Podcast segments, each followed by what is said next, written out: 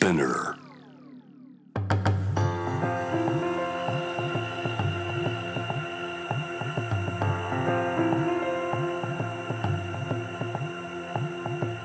福本敦子の聞くコスメ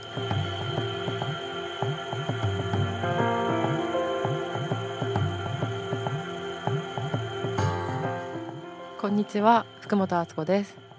えー今週のテーマはみんなが気になるワードだなって思うんですけど今週はクリーンビューティーをテーマにお話しします、えークリーンビューティーとかサスティナブルとかすごく聞く機会が増えたと思います。でクリーンビューティーってね何っていうことなんですけどうーん簡単に言うとまあちょっとオーガニックコスメってそもそもクリーンビューティーなんじゃないのっていうふうに言ってしまえると私は思っているんですけどクリーンビューティーってこれだよっていうのが多分明確に定義されているわけではない。あの動物実験をしないとか持続可能な原料を使っているとか、まあ、そのブランドによっても若干ちょっとクリーンビューティーの考え方に癖があったりとか、えー地球をまあ汚さないというか無駄を生まない作り方とか原料を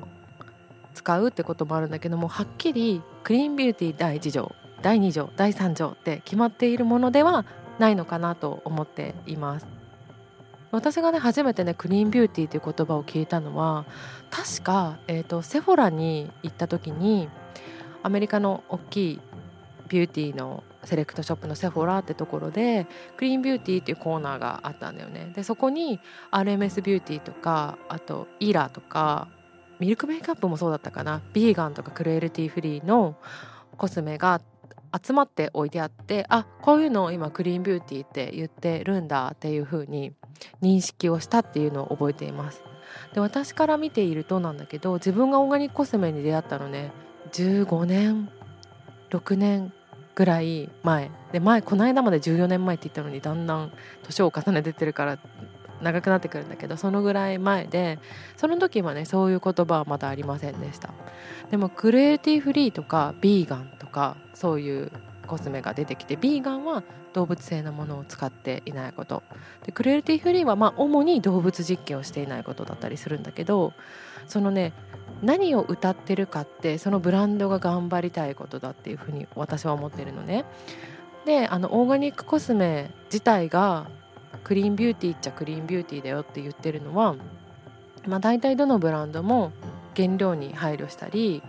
えーパッケージに配慮したりっていうことがもう前提として行われているよねっていうのは私は感じていました。そこが自分が一番最初に利益だけじゃなくってそのものを生み出す責任を、えー、と良い形に変えようとしてるっていうところがオーガニックコスメの好きなところでもあったんだけどでもその市場ってとってもとってもちっちゃいものででやってる人たちも限られていてあとは自分に疾患っていうかアトピーがあるとかそういう問題があってそれをやってますっていう人たちが最初は、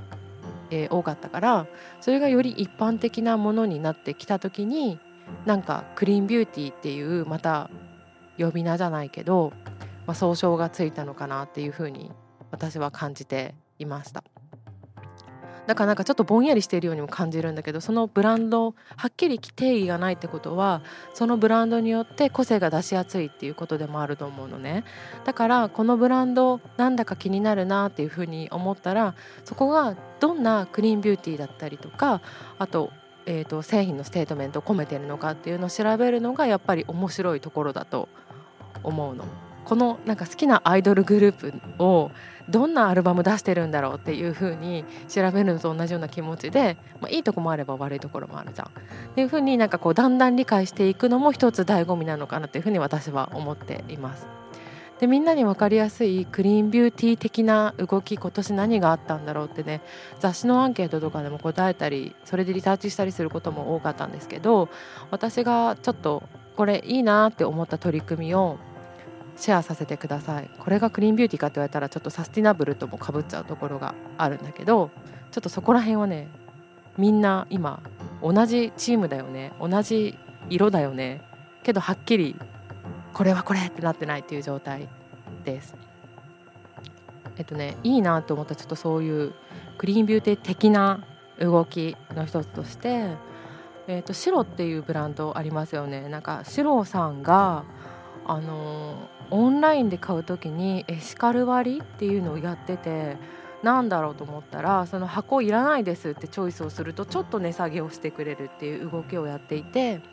なんかみんなもこのサスティナブルとかエシカルとかって言葉は知ってるけどなんだかわからないしちょっと自分に遠いものって思いがちなところをそういうふうに参加できることで何か分かりやすく提案してくれてるところがすごい私としてはいいと思いました。なんか自分も参加していくうちになんか自分の中で私はこういうことに賛同したいなって価値観が定まっていったりすることが大切だなと思うんですけどその機会を与えてくれてるっていう意味でなんかいいなって思いました。あとは、えーと、よくおすすめしてるアルジャランだよね。アルジャランのいいなって思う取り組みはそれサスティナブルに入ると思うんですけど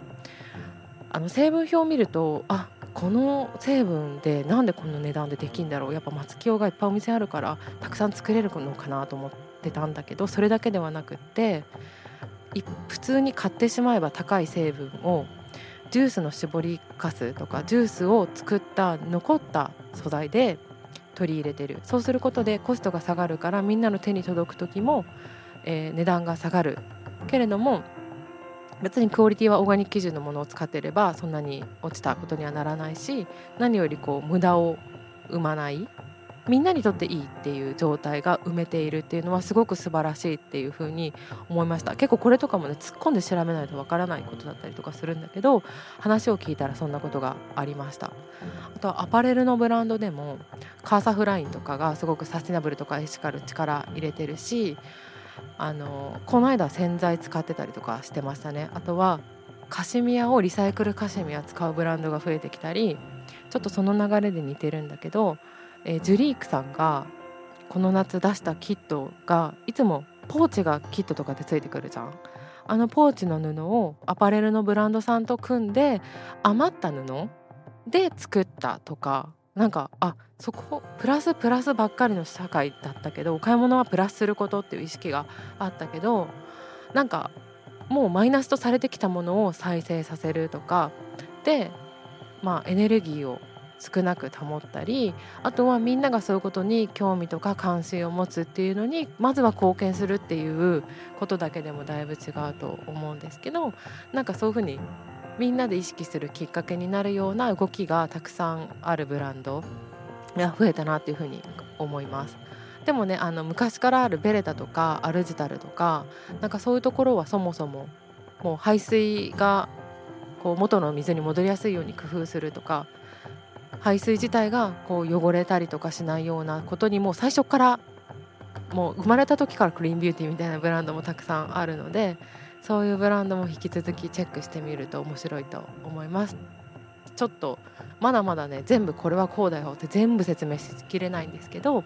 何か理解したりとか興味を持ってもらえるきっかけになったら嬉しいです。福本敦子でした。